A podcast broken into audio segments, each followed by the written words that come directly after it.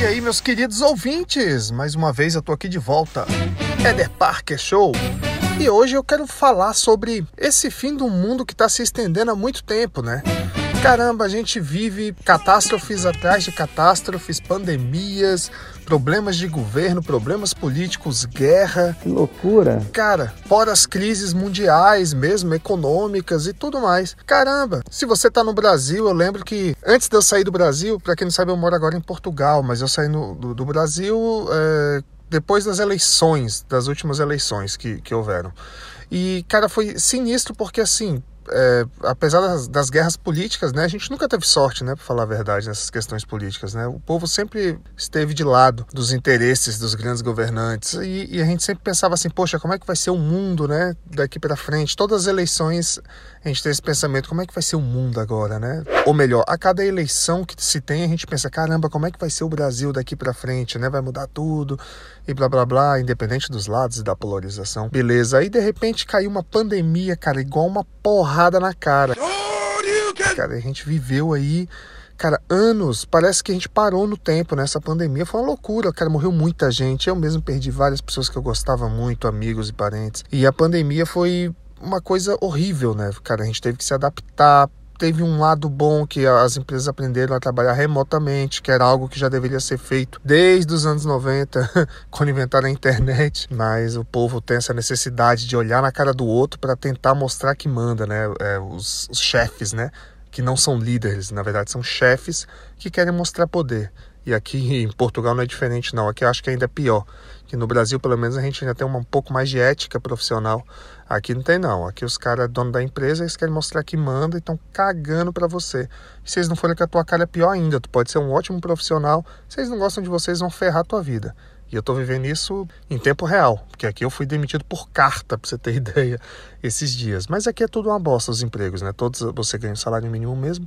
Então saí de um, vou pro outro e dá na mesma. Tudo isso porque eu entrei de baixa médica por causa do trabalho, que eu tava perdendo os movimentos da mão. Estou com a síndrome do túnel de escarpo por causa do trabalho. E como eu dei um atestado, eles me mandaram embora. Se fosse no Brasil, dava problema. Aqui não dá em nada. Eu vou fazer meu próprio parque temático com jogos e prostitutas. Na verdade, Esqueça o parque. E após essa pandemia começar a amansar, ficar mais tranquila, de repente que começa uma guerra a Rússia inventa de querer reivindicar lá o, a Ucrânia, né? Depois de, depois de que, a, que a União Soviética já deixou de ser União Soviética há muito tempo, né? Claro que isso é uma guerra política, nós sabemos, tem vários interesses aí, com, tanto econômicos quanto políticos em cima dessa decisão aí da Rússia, mas de toda forma é uma grande covardia. Toda guerra é uma grande covardia para o lado mais fraco, né? Para o lado que é que é lascado, né? O pobre da Ucrânia, pô, é o tamanho da Rússia, é o tamanho do aparato militar da Rússia para chegar na Ucrânia do jeito que eles estão chegando, matando criança, matando velho, matando,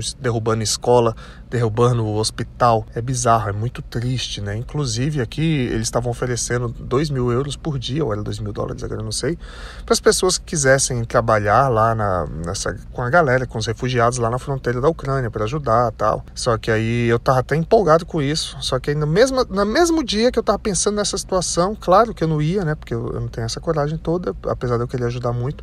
A Rússia matou 180 pessoas que estavam estrangeiros que eles chamaram de mercenários que estavam ajudando os ucranianos.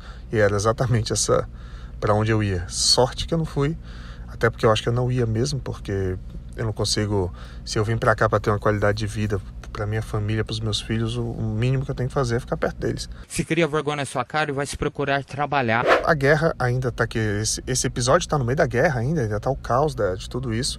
Eu não sei até quando vai, espero que acabe logo. Espero que a gente consiga resolver essa guerra causando menos dano do que já está sendo causado e tudo mais. E aí, o que, que você acha que vai acontecer depois dessa guerra? Porque, tipo, é, tá igual um videogame, né? Cada vez um, um, um inimigo mais difícil, uma fase mais complicada para a humanidade passar. Hoje mesmo, aqui onde eu estou gravando agora esse episódio, é, a gente está tendo uma tempestade de terra vinda da África, que chegou aqui na Europa, e tá o céu laranja, e os carros todos sujos, e a gente andando normal na rua, né? E tu chega em casa, vai tomar banho, tu vê a terra saindo, tu assou o nariz, sai terra. Sinistro, né, cara? A gente está nos fim dos tempos.